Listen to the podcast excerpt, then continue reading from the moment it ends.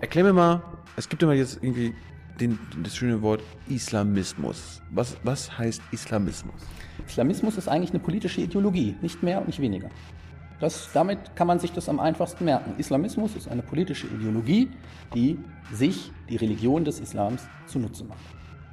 Gibt es da irgendwie äh, gibt's ein, ein christliches Pendant? Ja, natürlich gibt es das. Ja. Also man kann zum Beispiel hingehen und sich die CSU angucken. Die CSU verfolgt auch und die, die CDU, äh, CDU verfolgt auch eine politische Strategie, eine politische Ideologie und beruft sich dabei aufs Christentum. Ja, nun dürfen wir natürlich nicht, und dann fangen wir nämlich jetzt an zu differenzieren. Ja, was macht er da? Setzt die CSU gleich mit den Islamisten. Aber warum wird denn immer vom dem Islamismus gesprochen, wenn es da hunderte Beispiele gibt? Weil Differenzierung doof ist. Ja. Hat man einen boulevardesken Ansatz? In dem eben zu stark vereinfacht wird. Ja, indem ich, äh, wo, wo, wo, indem ich zum Beispiel sage, Islamismus gleich ISIS, Taliban, Punkt. Das ist falsch. Ja, ja, habe ich ja gerade versucht zu erklären. Wir reden ja immer von 1,5 Milliarden Muslimen auf der Welt. Das darf man auch nicht vergessen. Wir reden immer über eine Weltreligion. Und selbst unter diesen 1 oder unter diesen 1,5 Milliarden sind die Gewaltbereiten, die bei uns hier im Westen so fest im Kopf verankert sind, natürlich auch wiederum nur ein kleiner Teil. Aber das wollen wir nicht sehen. So, eine neue Folge Jung Naiv. Wir sitzen im Radio. Was, was ist das hier? Deutschlandradio. Deutschlandradio. Muss man das kennen? Muss man. Als junger Mensch auch? Selbstverständlich. Wer bist du? Mein Name ist Thorsten Gerald Schneiders. Und? Ich bin Redakteur bei besagtem Deutschlandradio, genauer gesagt beim Deutschlandfunk. Und äh, bin Politik- und Islamwissenschaftler. Achso, ich dachte, wir reden jetzt über Radio, aber. Nö, ja. wir reden über Islam, dachte ich. Ja. Äh, Was hast du? Erzähl mal, wie, wie, wie geht's denn im Islam in Deutschland? In Deutschland? Ja, wie es dem Islam geht, da fängt es schon an. Ja. Wen sollte man denn fragen, wenn man wissen will, wie es dem Islam geht? Ja, das ist das große Grundsatzproblem, das wir immer haben bei der Debatte über Islam. Es gibt niemanden, der sagen kann, was mit dem Islam in irgendeiner Form zu tun hat. Denn der Islam ist einfach ganz anders aufgebaut, als wir das so vom Christentum, insbesondere von der katholischen Kirche her kennen. Ich kenne ich kenn aber die katholische Kirche, das Christentum jetzt auch nicht wirklich. auch nicht.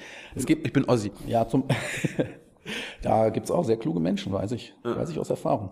Nein, aber ähm, es wird ja häufig darauf reduziert, dass man sagt, wir brauchen einen Papst, einen muslimischen Papst, also jemanden, den man fragen kann, der dann sagt, so und so ist das im Islam. Das gibt's aber nicht. Ja, wenn ich wissen will, wie das im Islam ist, dann habe ich 50.000, vielleicht sogar 500.000 Stimmen, die alle irgendwie unterschiedlich sind und die alle irgendwie Islam sind.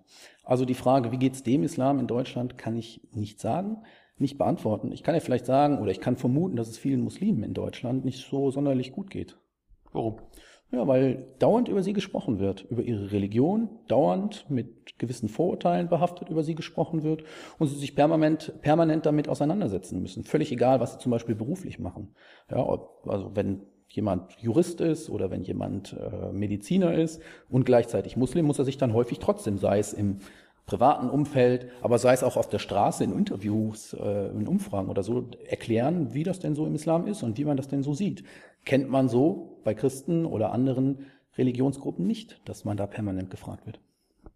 Ja, ich, ich meine, das ist quasi immer, wenn es irgendwie einen Terroranschlag gibt und da ist irgendwie ein, da gibt es einen Islam-Hintergrund, dann kommt genau sowas. Also es sollen doch mal die Muslime was sagen. Ja, ganz genau. Genau, es passiert irgendwo was und dann wird äh, von vielen verlangt, sie sollen sich da jetzt mal zu positionieren. Ja, und das ist halt eigentlich eine etwas Neues, möchte ich mal sagen. Das hat man so vorher nicht gehabt oder früher so nicht gehabt, dass man ähm, über irgendeinen Anschlag in Anführungsstrichen, der am Ende der Welt stattfindet, sich hier in Deutschland äh, positionieren muss dazu. Das ist das eine. Man kann das natürlich kritisieren, aber man kann es natürlich auch umgekehrt sehen und das möchte ich, äh, möchte ich gar nicht abtun, denn es ist nun mal so, dass im Namen des Islam aktuell natürlich sehr viel an Terror auch verübt wird. Ja, die IS ist ja nur jetzt im Moment das aktuellste Beispiel dafür. Ja, wir haben das über Jahrzehnte und dass da Leute sich Gedanken darüber machen und dass Leute da auch Sorgen haben, ähm, das muss man auch verstehen. Das heißt, man kann das einerseits kritisieren, dass man sich als Muslim permanent ähm, dann da dis distanzieren muss oder sich erklären muss, aber man kann das auch nachvollziehen, wenn wir als Gesellschaft da Fragen haben an Muslimen. Ja, das ist ein bisschen schwierig. Gibt, gibt es denn Fragen, die quasi aus gesellschaftlicher Sicht legitim sind, ähm, also die über den Islam zu stellen und Fragen, über die, die man eigentlich gar nicht stellen sollte, weil die unsinnig sind. Also Fragen sind natürlich immer legitim. Ja. Ja, Das ist, ähm, der, das ist das Prinzip der Sendung. das ist das Prinzip der Sendung, ja, und die darf man auch immer stellen. Ja. Nur wenn Fragen nicht mehr Fragen sind, sondern wenn Fragen im Grunde schon bestimmte Botschaften transportieren wollen, dann wird es immer kritisch. Ja, also wenn ich den Leuten nicht erklären will oder nicht wissen will, wie ist der Islam eigentlich oder wie sieht man das oder wie sehen Muslime das, sondern wenn ich eigentlich sagen will, der Islam ist ja schon böse. Und jetzt erklär mir mal, warum das so ist. Also das heißt, ich versuche den Leuten Vorurteile unterzuschieben durch Fragen, die ich stelle. Das passiert häufig in Vorträgen oder so, wenn ich Vorträge halte oder wenn ich ähm, irgendwo auf Podiumsdiskussionen äh, sitze, dass, dass dann genau diese, diese Fragen kommen, die eigentlich keine Fragen sind. Ja, ganz Klassiker auch, der Koran wird aufgeschlagen und hier steht das und das drin. Suchen. Ja, was soll das? Also wie ist das zu verstehen? Den Leuten geht es im Grunde nicht da, darum, wie das wirklich zu verstehen ist, sondern das ist so eine bestimmte Strategie, mit der sie immer wieder auftreten, dass sie die Koranverse nehmen und sagen, da steht das und das und das an Gewalttaten drin und dann schalten sie im Grunde ab. Ja, weil es letztlich darum geht, die Botschaft, der Koran, da schlicht was Schlechtes drin, reicht ihnen. Die Antwort darauf wollen sie gar nicht mehr hören. Und dann ist Fragestellen natürlich etwas schwierig. Aber ich meine, da- das, was immer aus dem Koran zitiert wird, das kannst du eigentlich auch in der Bibel machen, oder? Naja gut, jeder, der mal in diese Texte reingeguckt hat, der wird das sehen, dass man das kann. Denn gerade religiöse Texte, und egal aus welchem ähm, Kulturkreis sie kommen, bedürfen immer der Auslegung, immer der Exegese. Ja, ich kann nicht hingehen und Texte, die sind ja, die meisten Texte sind ja uralt. Tausende Jahre alt, hunderte Jahre alt. Das heißt, sie sind doch alle zu einer Zeit entstanden, wo wir als Menschheit noch ganz anders gedacht haben, wo wir viele Dinge gar nicht kannten, wo wir philosophischen Fortschritt, Fortschritte in der Erziehungswissenschaft, im Umgang, in der Psychologie, all diese Ken Erkenntnisse noch überhaupt nicht hatten. Wir waren doch auf einem völlig anderen Standpunkt. Und in dieser Zeit sind dann bestimmte Religionen entstanden, bestimmte religiöse Texte entstanden. Und wenn ich jetzt hingehe und diese Texte einfach so, wie sie damals sind, nach heute hole und sage, so ist das, dann funktioniert das nicht. Das funktioniert nicht. Das muss man Fundamentalisten sagen. Ja, das muss man aber genauso gut auch Islamhassern oder Islamkritikern oder schärfsten Religionskritikern sagen, dass das nicht funktioniert. Das funktioniert nur im Weg der Übertragung. Ja, beispielsweise eben durch Auslegung, durch Exegese. Ich muss mir gucken, angucken, was habe ich an Quellmaterial, wie wurde das damals verstanden und was bedeutet das fürs Heute, fürs Hier und Jetzt? Das muss ich immer tun. Das muss ich in 100 Jahren tun, das muss ich in 500 Jahren tun, das musste ich vor 100 Jahren tun und vor 500 Jahren musste ich das auch tun. Das ist ein fortwährender Prozess. Also irgendwie das, was, äh, was quasi bei Fundamentalisten, also die quasi den Koran so auslegen, wie es da drin steht, kritisiert wird, äh, machen Leute dann ja quasi, habe ich jetzt so verstanden, die machen das auch, indem sie auch quasi fundamentalistisch da rangehen und sagen, äh, ja, guck mal, da steht doch das und das. Genau, der Witz ist eigentlich an der Sache, dass Fundamentalisten oder Salafisten und Islamhasser, die machen genau dasselbe. Die sind, das sind ein, zwei Seiten einer Medaille. Die haben, die gehen mit denselben Prinzipien an die Texte ran, nur dass die einen das so auslegen und die anderen das so auslegen. Also die einen zu ihrem Vorteil, die anderen zum Nachteil. Quasi. Genau. Erklär mir mal, es gibt immer jetzt irgendwie den, das schöne Wort Islamismus. Was, was heißt Islamismus? Islamismus ist eigentlich eine politische Ideologie, nicht mehr und nicht weniger. Das, damit kann man sich das am einfachsten merken. Islamismus ist eine politische Ideologie, die sich die Religion des Islams zunutze macht. Mehr gibt's dazu nichts zu sagen? Wenn man es mal kurz fassen will, nicht. Ich könnte natürlich noch ganz viel dazu sagen, weil es ganz viele unterschiedliche Strömungen des Islamismus gibt. Aber die wichtigste Unterscheidung, glaube ich, ist erstmal, sich zu vergegenwärtigen. Das eine ist eine politische Ideologie und das andere ist eine Religion. Gibt's da irgendwie, äh, gibt's ein, ein christliches Pendant? Ja, natürlich gibt's das. Ja, also man kann zum Beispiel hingehen und sich die CSU angucken. Die CSU verfolgt auch und die, die CDU, äh, CDU verfolgt auch eine politische Strategie, eine politische Ideologie und beruft sich dabei aufs Christentum. Ja, nun dürfen wir natürlich nicht, und dann fangen wir nämlich jetzt an zu differenzieren.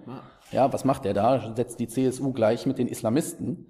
Ähm, so einfach geht das natürlich nicht. Denn der Islamismus unterteilt sich ja natürlich auch in ganz viele verschiedene Strömungen. Da gibt's noch ver- verschiedene Sachen. Genau, ganz viele. Ja, zum Beispiel nur, was wir hier äh, im Moment in der Diskussion immer präsent haben, das ist die absolut radikale Variante, die, die mit Gewalt, Tod und fürchterlichen barbarischen Akten, wie wir sie gerade in äh, Syrien und Irak erleben, wie wir sie bei den Taliban in Afghanistan erleben, wie wir sie bei Boko Haram in Nigeria erleben, Damit wird das in der Regel verbunden, das Wort Islamismus.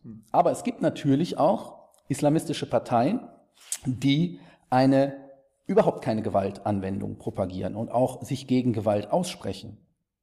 Und die wiederum, wenn man sich die anguckt, die kommen dann schon näher an Parteien wie die CSU. Das heißt, wir vergleichen jetzt hier nicht CSU und Taliban oder sowas, sondern gucken wir zum Beispiel nach Nordafrika. Da gibt es durchaus islamistische Parteien, die sich selbstverständlich an die demokratischen Regeln halten, sofern die demokratischen Regeln dort existieren, klar, die aber definitiv sich nicht hinstellen und einen Dschihad propagieren. Die halt auch eine Gesellschaft bauen wollen unter Berufung auf islamische Regeln, die aber dazu keine Gewalt anwenden wollen. Das heißt, man kann auch durchaus von radikalen Islamisten beispielsweise sprechen oder gewaltbereiten Islamisten. Was ist, was ist ein Unterschied zwischen, du hast gerade Dschihad gesagt, was ist ein Unterschied zwischen Islamismus und Dschihadismus? Dschihadismus ist im Grunde eine Form des Islamismus, die aber gezielt für Gewalt sich ausspricht und auch gezielt für den Einsatz von Gewalt ist. Und zwar auch wiederum unter der Berufung auf religiöse Quellen. Das heißt, Dschihadisten wollen auch die Gesellschaft verändern. Sie wollen auch eine neue Gesellschaft formen. Aber mit Gewalt. Aber mit Gewalt. Genau.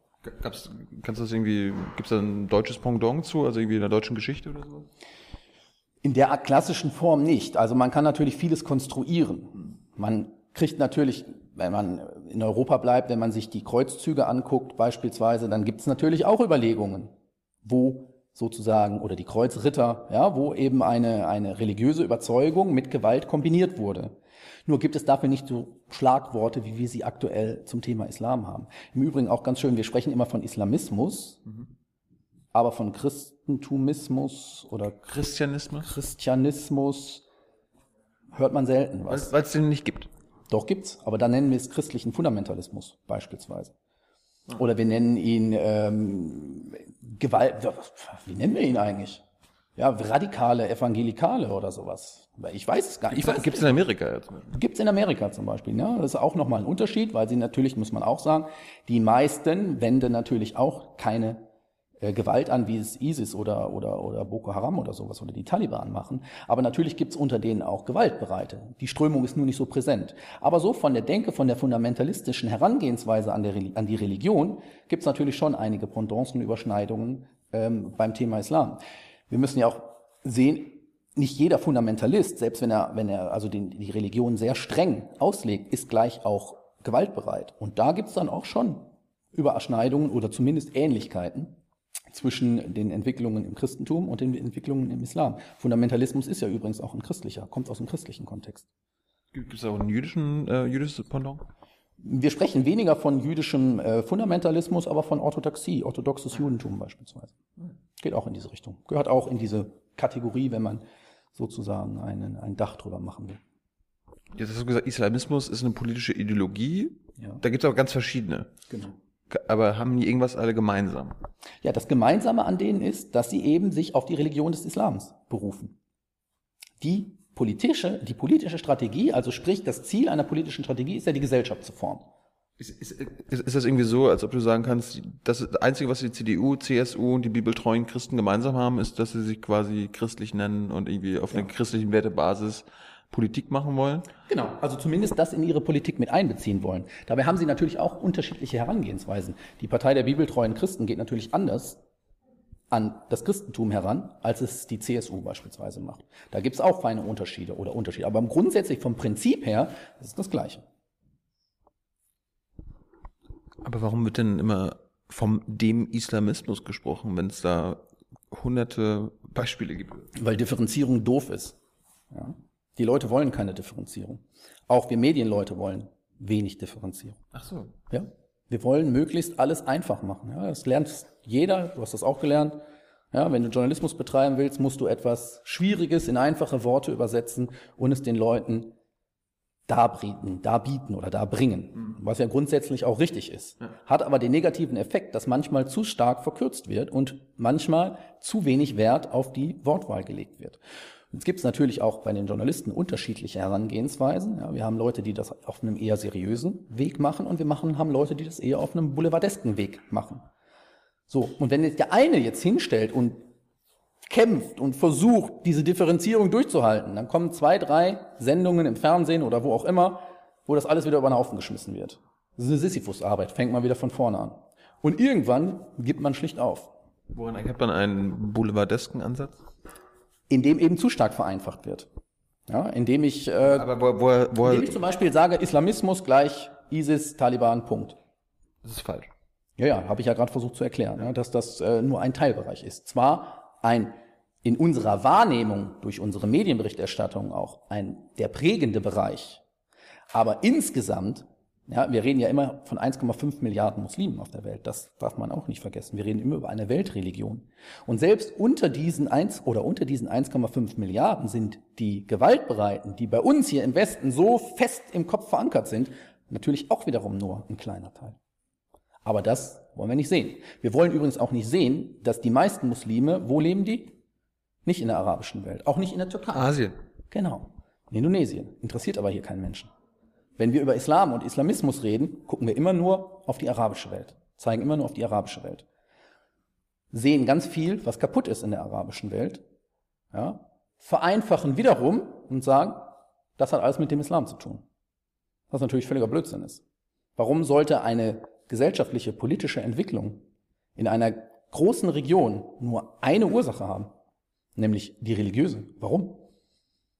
Völlig unerklärlich. Ja, gesellschaftliche Entwicklungen mit einem einzigen Grund, mit einer einzigen Ursache zu erklären, ist so gut wie unmöglich. Menschen sind so unterschiedlich, sind so vielfältig, haben so viele Facetten, haben so unterschiedliche Blickrichtungen auf eine, auf eine einzelne, auf einen einzelnen Gegenstand, auf ein einzelnes Objekt, dass es völlig unmöglich ist, das immer mit einer Sache zu erklären.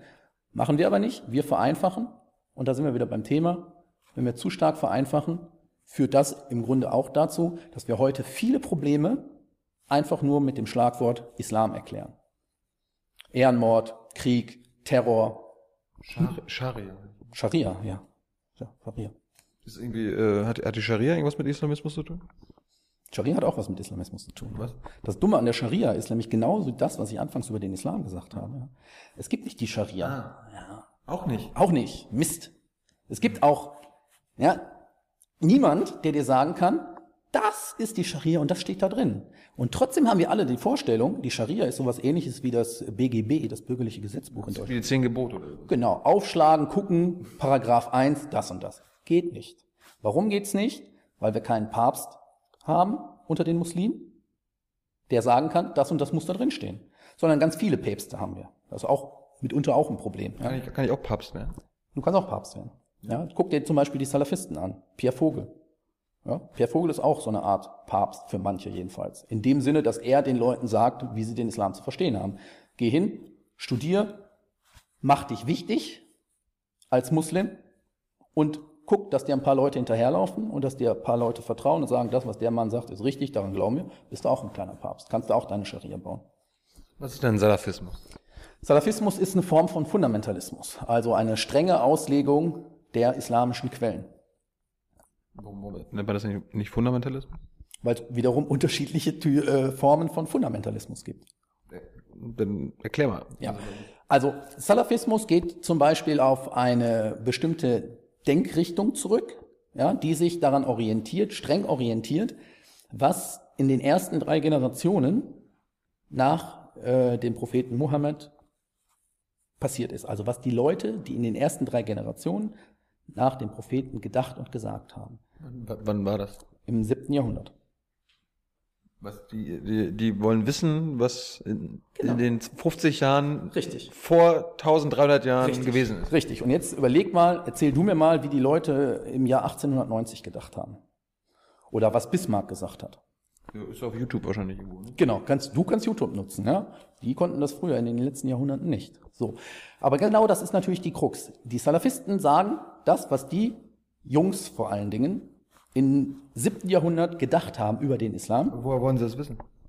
Ähm, das ist, das ist der Punkt, warte. Ja, aber das ist das Richtige. Ne? Also das, das ist das, so müssen wir den Islam verstehen, sagen sie. So, und um das zu wissen, da sind ja 1400 Jahre, wie du richtig gerechnet hast, ungefähr dazwischen.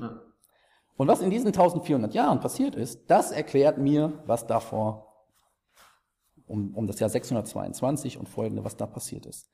Das erzählt, das, das, das erklären mir sozusagen diese Texte, die ich über 1400 Jahre bekommen habe, sozusagen im Laufe der Geschichte. So, und da suche ich mir als Salafist jetzt bestimmte Texte raus und sage, denen glaube ich. Die sagen mir, was da bei den Prophetengenossen, wie sie heißen, was die gesagt haben, was die gedacht haben. Die anderen Texte, die mir überliefert wurden in diesen 1400 Jahren, die interessieren mich nicht. Warum nicht? Weil ich die für blöd halte. Weil ich die für falsch halte. Weil die wie es bei denen heißt, eine Neuerung sind. Die haben etwas dazu gedichtet. Die haben etwas in die Religion hineingetragen, was vom Koran und vom äh, Propheten Mohammed so nicht angedacht war. Das ist so wie äh, im Christentum mit der katholischen Kirche, die hat ja auch, auch wie ein Papst dazu gedacht und so weiter. Aber das steht ja auch nicht in der Bibel. Ähm, Oder ist das, kann man das vergleichen? Da, da solltest du mit einem christlichen Theologen sprechen. Okay. Ähm, da würde ich mich jetzt mal enthalten. Mhm. Ähm, so tief bin ich nämlich mit der christlichen Theologie nicht vertraut, aber ähm, man kann zumindest in diese Richtung denken. Ja? ja. Der Gedanke ist, glaube ich, nicht falsch, ja. aber wie das im Einzelnen zusammenhängt, da müsste ähm, mit einem christlichen Theologen sprechen. Ich meine, wir waren, wir waren in Israel, da gab es auch irgendwie orthodoxe Juden, die haben, die, die richten ihr ganzes Leben danach aus, was in der Tora steht und äh, lesen das den ganzen Tag und ziehen sich auch äh, sehr oldschool an und sind Salafisten quasi so eine, so eine äh, muslimische Version davon. Ach ja, ich weiß. Ist, ist, sind das orthodoxe Muslime oder wie, wie kann man das sagen? Ja, jein. Also diese Vergleiche sind einerseits hilfreich, aber andererseits führen sie dann auch immer auf eine falsche Fährte. Also im Grundsatz, sag ich da, ist es das Gleiche. Weil im Grundsatz geht es bei Fundamentalisten oder Orthodoxen oder Strenggläubigen oder Konservativen, streng Konservativen eben immer darum, möglichst nah an dem ursprünglichen, an der ursprünglichen Religion zu sein. Sprich, ursprünglich nah an der Zeit, in der diese ein, diese Religion, an der ich jetzt, an die ich jetzt glaube, in der sie entstanden ist. Warum machen, warum machen Menschen das? Warum, warum denken die sich, ich muss so wie äh, damals, also damals denken? Hat, hat, glaube ich, meines Erachtens auch mit dem Unmut der Menschheit zu tun, zu differenzieren, sich selbst Gedanken zu machen, unter sich selbst über eine Sache ähm, Klarheit zu verschaffen. Ja? Die meisten haben es lieber, in dem alles schön abgepackt, häppchenweise präsentiert wird und ich muss dem Ganzen nur folgen. Ja, ich sozusagen eine, eine gewisse Autoritätshörigkeit. Ich brauche jemanden, der mir sagt, was ich tun soll, was ich glaube, was richtig ist und was falsch ist. Weil diese Unsicherheit, nicht zu wissen, was richtig und falsch ist, selber entscheiden zu müssen. Ja. Ja, das macht aber viele, das macht vielen Menschen Angst. Ja, weil das eine, eine, eine, eine, eine Unsicherheit für die eigene Existenz mit sich bringt. Ja, zu wissen, was ist denn jetzt richtig? Ich will aber wissen, was richtig ist. Ja, ich, ich, ich will nicht immer differenzieren, ja, das kann so und so sein. Das macht vielen Leuten einfach Angst. Denn das ist ja auch mit einer Verantwortung oder mit einem, mit, mit einem gewissen Engagement verbunden, das ich selber bringen muss. Ich muss mich ja dann informieren. Ich muss mir ja selber Gedanken darüber machen. Ich muss vielleicht nachlesen. Ich muss gucken. Ich muss forschen, was denn jetzt das Richtige ist mache ich natürlich auch nur mit Dingen, die mir wirklich wichtig sind. Mhm. Aber da sind wir wieder beim Thema Islam. Der, äh, das, der Islam ist ja für viele Muslime in Deutschland sehr wichtig, wie Studien, Umfragen permanent belegen. Aber sehr viele Muslime haben einfach noch zu wenig Ahnung von ihrer eigenen Religion. Und dann kommt es eben auch häufig dazu, dass man sich Leuten anschließt, die man entweder durch die religiöse Erziehung zu Hause angeboten bekommt, sprich den bestimmten, den Imam in der bestimmten Moschee, in den meine Eltern jetzt besuchen, oder eben, dass man sich im Laufe der Entwicklung selber Leute sucht, denen man sich anschließt und man sagt, die klingen für mich überzeugend und so weiter und so fort.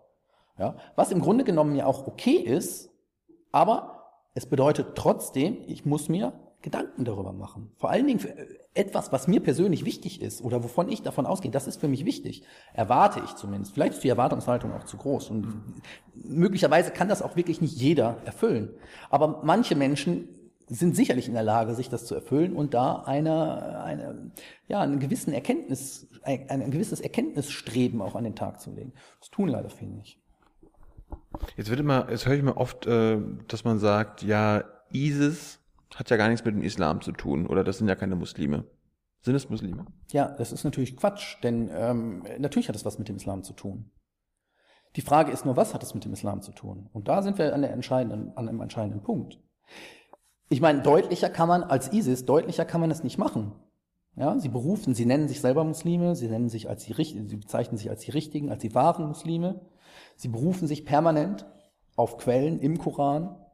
Natürlich hat es was mit dem Islam zu tun. Ja, und ich glaube aber auch, dass das keiner wirklich in Abrede stellt. Jedenfalls keiner ernsthaft in Abrede stellt. Das liest man immer wieder. Man liest es immer wieder. Es wird auch immer so behauptet. Sagen, also ja. ich, ich, sehe das selbst von Muslimen. Also. Ja, ja genau. Muslime sind ja äh, Muslime und andere Nicht-Muslime sind auch Menschen. Ja. ja. Weißt du, die machen dieselben Fehler und die machen das dasselbe falsch und dasselbe richtig. Ja. Das ist das ist nicht der Unterschied. Also ich sage ja auch, viele haben fehlt es einfach auch an einer grundsätzlichen Bildung über ihre äh, eigene Religion. Aber dass das etwas mit dem Islam zu tun hat, das ist so. Es gibt so Selbstläufer die vor allen Dingen auch durch diese Debatte um Islamfeindlichkeit, die wir immer haben, auch in die Gesellschaft getragen wird.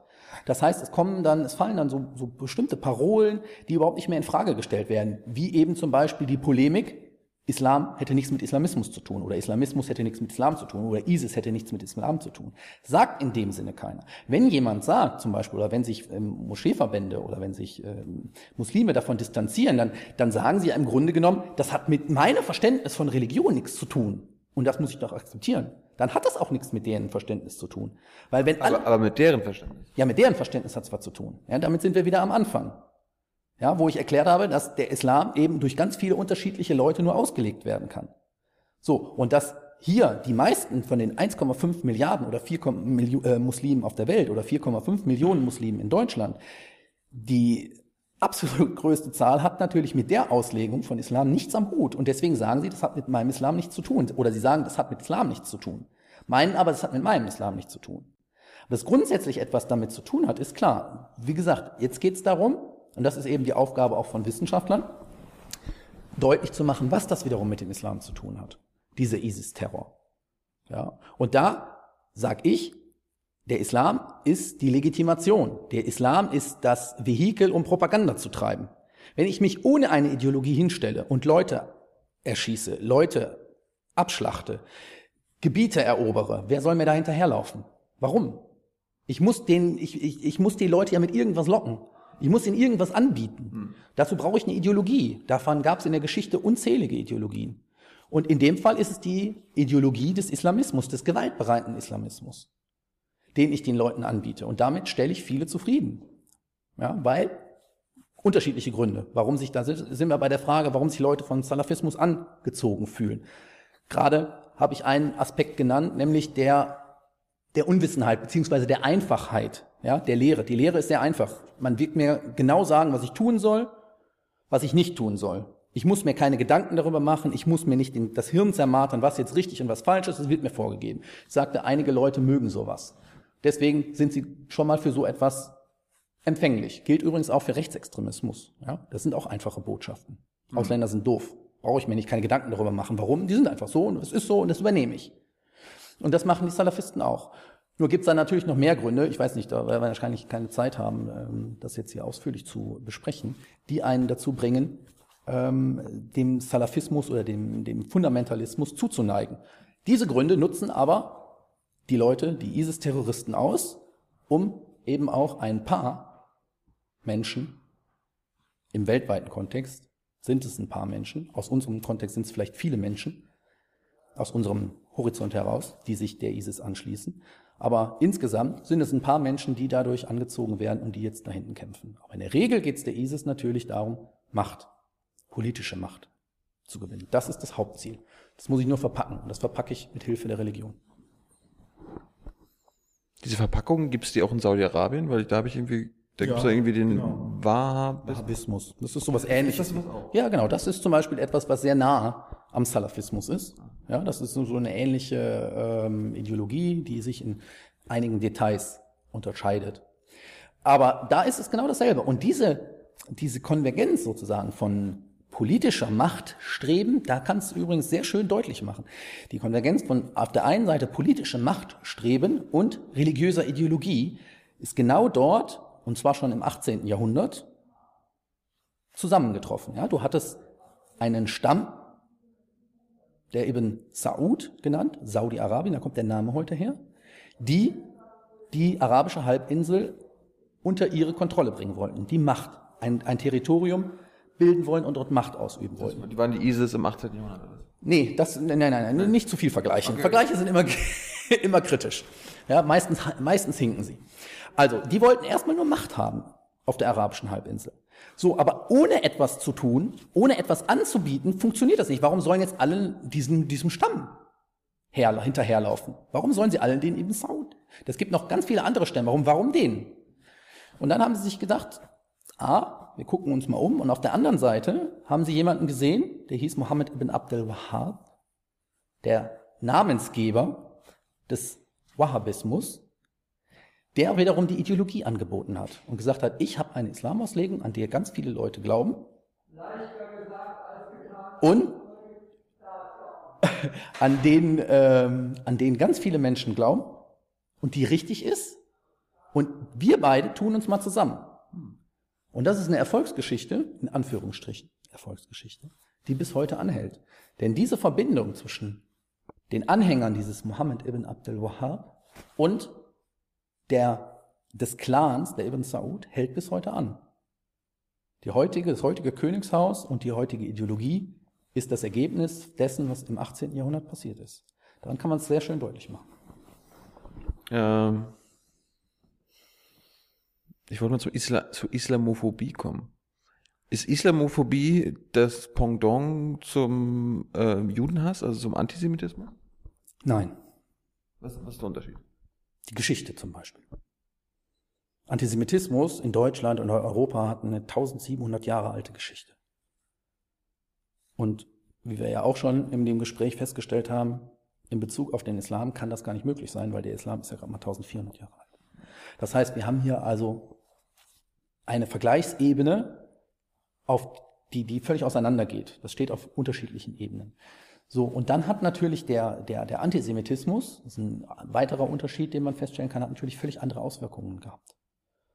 Ja, man muss man nicht unbedingt an den Holocaust denken, in dem das Ganze nachher äh, geendet hat, beziehungsweise gemündet ist, sondern die Pogrome, die wir über die Jahrhunderte hatten, ja, die, die Ausgrenzung, die, das ist eine, eine Qualität sozusagen, die wir heute im Bereich der Islamfeindlichkeit natürlich nicht haben.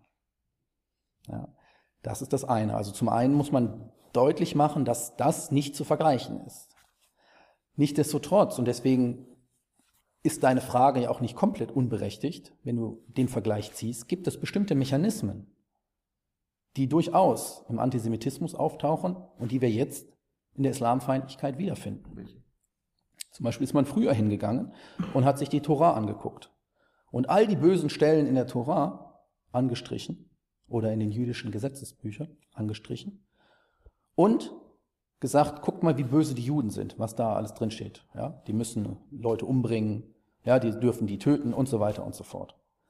Und genau das machen wir ja im Moment auch, nicht wir, also bestimmte Leute machen das auch in Bezug auf den Koran und die anderen islamischen Quellentexte, die es gibt. Ja, dass sie sagen, guck mal, was da drin steht. Ja, die müssen lügen, die müssen dürfen betrügen, die dürfen äh, Leute umbringen, die sind böse. Ja, also man guckt quasi in die religiösen Quellentexte rein, leitet daraus ab, Juden sind böse, Muslime sind böse. Ein Prinzip, ein Mechanismus. Gibt es noch einen Mechanismus?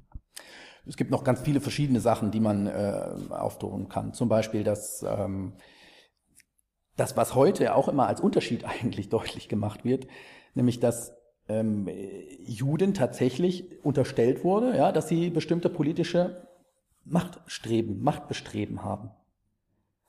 Genau das macht man, unterstellt man Muslimen ja auch. Sie wollen die Weltherrschaft, die wollen ja. Macht über alle ausüben. Nun, bevor jetzt irgendwelche schlauen Leute sagen, halt, da gibt's aber auch noch einen Unterschied. Ja, da gibt's noch einen Unterschied. Ja, den Juden wurde das wirklich in erster Linie unterstellt und auf Seiten der, auf Seiten der Muslime gibt es nun mal definitiv mehr Leute, die das vermeintlich belegen wollen oder die das vermeintlich belegen, nämlich diese dschihadistischen Kräfte, von denen wir sprechen, Al-Qaida, ISIS. Ja, das gab es natürlich vergleichsweise nicht unter dem oder in den in Zeiten des Antisemitismus, weil die Juden wie wir auch wissen, bis zur Staatsgründung Israels ein Volk waren, was gar kein eigenes Territorium hatte, was überall ausgegrenzt war. Die Muslime wiederum haben ein großes Gebiet, wo sie leben, was sie beherrschen. Ja, das ist nochmal ein Unterschied. Aber auch da zieht letztlich wieder etwas, was wir aus dem Antisemitismus kennen, nämlich dass Antisemitismus keinen Juden braucht. Ein Antisemit braucht keinen Juden, um judenfeindlich zu sein. Und ein Islamhasser braucht keinen Muslim, um den Islam zu hassen oder Muslime zu hassen. Oh. Weil das eine, weil das nichts mit der, mit den Inhalten zu tun hat. Weil das einfach nichts Sachliches ist. Wir versuchen solche Dinge wie Antisemitismus, wie Menschenfeindlichkeit an sich, Homophobie, egal was du nennst. Wir versuchen das als Außenstehende immer mit irgendwelchen sachlichen Gründen zu erklären, vielleicht auch mit sachlichen Gründen dagegen anzugehen. Aber das ist etwas, was auf den Bauch kommt. Das sind, das sind Gefühle, das sind Emotionen. Ich kann einem Rechtsradikalen, das wissen wir ja, zum Beispiel in der Auseinandersetzung im Rechtsradikalismus wissen wir das, ich kann denen nicht hingehen. Wir haben es jahrelang versucht, ja, einem Rechtsradikalen zu erzählen, aber Ausländer sind nicht böse und die nehmen dir auch nicht den Arbeitsplatz weg. Hilft das? Nein, es hilft nicht. Weil man etwas, was aus dem Bauch kommt, weil man eine Emotion mit der Ratio versucht zu beantworten. Funktioniert nicht. Und das gilt natürlich bei Antisemiten und das gilt genauso bei Islamhassern, das gilt genauso bei homophoben Menschen und so weiter und so fort. Ja. Es ist ein Gefühl, was die Ursachen, eine der Ursachen ist. Aber irgendwie bei Islamophobie, Islamophobie gibt es ja manche irgendwie, äh, die man meinen, ja, ich, ich bin gar nicht Islamophob, ich sag nur, also irgendwie kriege ich gerade in Amerika mal mit, also irgendwie Bill Maher und so weiter, also immer dieses, wir sind nicht islamophob, das ist, wir sind nicht fremdenfeindlich. Wir sagen einfach nur, dass der Fakt ist, dass äh, der Islam oder im Islam die meiste Gewalt herrscht und so weiter. Das ist genau die Krux und das ist genau der Unterschied der, äh, der Islamfeindlichkeit von vielen anderen äh, Formen der Menschenfeindlichkeit abhebt. Nämlich diese tatsächlich vorhandene Gewalt unter Berufung auf den Islam gibt natürlich Islamhassern ein Argument an die Hand, hinter dem sie sich immer perfekt verstecken können. Wenn du islamfeindlich dich äußerst und ich sage, hey, du bist ein Islamfeind, willst du ja, in der Regel willst du das nicht sein. So, dann sagst du, wieso bin ich ein Islamfeind? Ich bin kein Islamfeind. Guck dir das doch an. Ich kritisiere doch nur das, was die ISIS da macht. Ich kritisiere nur das, was die Taliban machen oder das, was die, ähm, was Boko Haram macht. Was ist denn da? Das ist doch nichts Islamfeind. Das ist doch wohl selbstverständlich, dass man das kritisiert. Sag ich, ja, natürlich ist das selbstverständlich. Aber du pauschalisierst. Du sagst, das, was die machen, beispielsweise, trifft auf alle Muslime zu. Die Ursache dessen, dass die Ursache von ISIS ist nur der Islam. Deswegen ist der Islam, Analogieschluss, deswegen ist auch der Islam böse. Aber ich hatte vorhin ja gerade versucht zu sagen, äh, zu, auch zu erklären, dass eben die Ursache für ISIS nicht nur der Islam sein kann, sondern im Gegenteil. Die, die Ursache ist gar nicht mal der Islam, sondern die Ursache sind die politischen, soziologischen, äh, äh, gesellschaftlichen Bedingungen in der Region, in der die ISIS sich gerade aufhält oder in der sie. Und der Islam ist das Marketing. Ganz genau. Ganz genau. Aber warum, warum, äh, also ist das Islamophobie, wenn, wenn, wenn, wenn Leute sagen, äh, der Islam ist einfach die, die gefährlichste Religion der Welt. Das, also, so, so wird es ja, ja, gesagt. Genau, weil man es natürlich so pauschal äh, auch nicht sagen kann, weil es auch so pauschal nicht stimmt. Nur weil wir im Kopf haben, dass so viel Gewalt im Moment verübt wird. Ja? Anderes Beispiel, guck dir die Medienberichterstattung an. Zu drei Vierteln besteht sie aus Berichterstattungen über Muslime und Islam in, in einem negativen Kontext, sprich Gewalt, Rückständigkeit, ähm, etwas, was wir sozusagen nicht als positiv empfinden wollen. Das heißt, bei uns Zuschauern wird natürlich ein gewisses Bild erzeugt, eine Stimmung erzeugt, dass der Islam insgesamt böse ist. Aber wie gesagt, wir reden immer nur über einen Teil. Es sind 1,5 Milliarden Menschen, von denen wir reden. Ja, und die können wir nicht grundsätzlich abbilden. Wenn ich aber jetzt hingehe und pauschale Urteile fälle, vor allen Dingen auch nochmal in den Hinterkopf, beziehungsweise in den, äh, ins, ins Gedächtnis gerufen, dass der Islam in dem Sinne nicht existiert, sondern immer nur das ist, was Leute daraus machen, kann ich eine pauschale Aussage über Muslime und den, oder besser gesagt, über Muslime nicht und über die Religion des Islams auch nicht machen. Es ist im Grunde nicht, es gibt fast nichts außer die absoluten Kernbestandteile, sprich, dass der Koran eine Offenbarung ist und Mohammed äh, ein Gesandter äh, des Propheten ist, gibt es im Grunde über alles im Islam Streitigkeiten. Es gibt immer Leute, die eine andere Auffassung vertreten. Wie will ich, wenn ich nur so einen Kern habe, wie will ich da pauschale oder allgemeingültige Aussagen über eine Religion treffen können? Kann ich nicht. Ich kann nur in Tendenzen sprechen. Ich kann nur sagen, es ist herrschende Auffassung, es ist eine herrschende Lehre, so machen wir es auch in der Wissenschaft. Die herrschende Lehre äh, zu dieser, dieser Frage ist so und so. Das bedeutet aber immer, es gibt auch andere ähm, Auffassungen. Und die Frage, die sich dann natürlich automatisch anschließt, warum ist diese Lehre herrschend geworden? Warum hat sie sich durchgesetzt? Weil alle Leute überzeugt waren oder weil vielleicht die Vertreter mehr politische Macht hatten und die dann durchsetzen konnten? Also, wenn ich anfange, über den Islam zu reden, ich, ne, wir, wir tun es automatisch immer, aber wir dürfen halt keine Urteile darüber bilden. Allgemeingültige Urteile. Wenn ich also etwas Pauschales über die Muslime oder die Religion sage, dann mache ich mich verdächtig und stelle mich in den Bereich, oder zumindest dem Verdacht der Islamfeindlichkeit aus. Das muss nicht bewusst immer sein. Das heißt nicht, also auch nicht falsch verstehen. Nicht jeder, der das mal tut, ist gleichzeitig islamfeindlich, weil nicht jeder macht das bewusst. Ja. Manchmal macht, ich rede ja auch immer mal von dem Islam. Ja, das, das bedeutet es nicht. Aber man setzt sich zumindest einem gewissen Verdacht aus und dann muss man gucken, wie die Leute weiter argumentieren.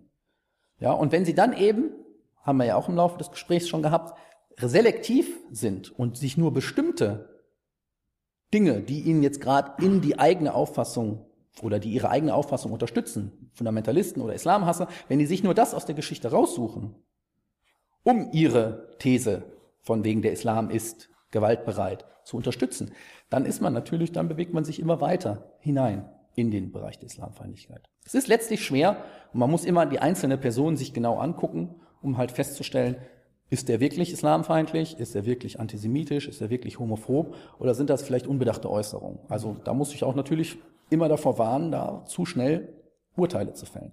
Aber vielleicht so als Einmerksatz, wenn ich anfange, pauschal über die Religion zu reden, dann setze ich mich zumindest dieser Gefahr aus, weil diese Pauschalität ist de facto unmöglich. Und zum Schluss, wir haben noch zwei Minuten, äh, mich würde mal interessieren, fällt mir gerade noch ein, was ist der Unterschied zwischen Sunniten und Schiiten? Das sind, äh, stellst dir so vor wie, äh, wie Protestanten und, und Katholiken. Ach so einfach. Ja, würde ich sagen. Das sind einfach zwei unterschiedliche Konfessionen. Und äh, also sind, sind die bei ISIS zum Beispiel auch entweder schiitische oder sunnitische? Die, die ISIS, ja, da ist es wichtig, die ISIS sind Sunniten. Okay. Und die meisten Opfer der ISIS sind Schiiten. Also da gibt's eine sehr große Konfrontation zwischen beiden Glaubensgruppen, die sich im Irak besonders manifestiert, weil ganz viele Schiiten in diesem Staat leben und auch ganz viele Sunniten dort leben. Ja, oder wir hatten Saudi-Arabien, das Pendant dazu ist Iran. Saudi-Arabien und Iran stehen jetzt nicht so wirklich gut zueinander.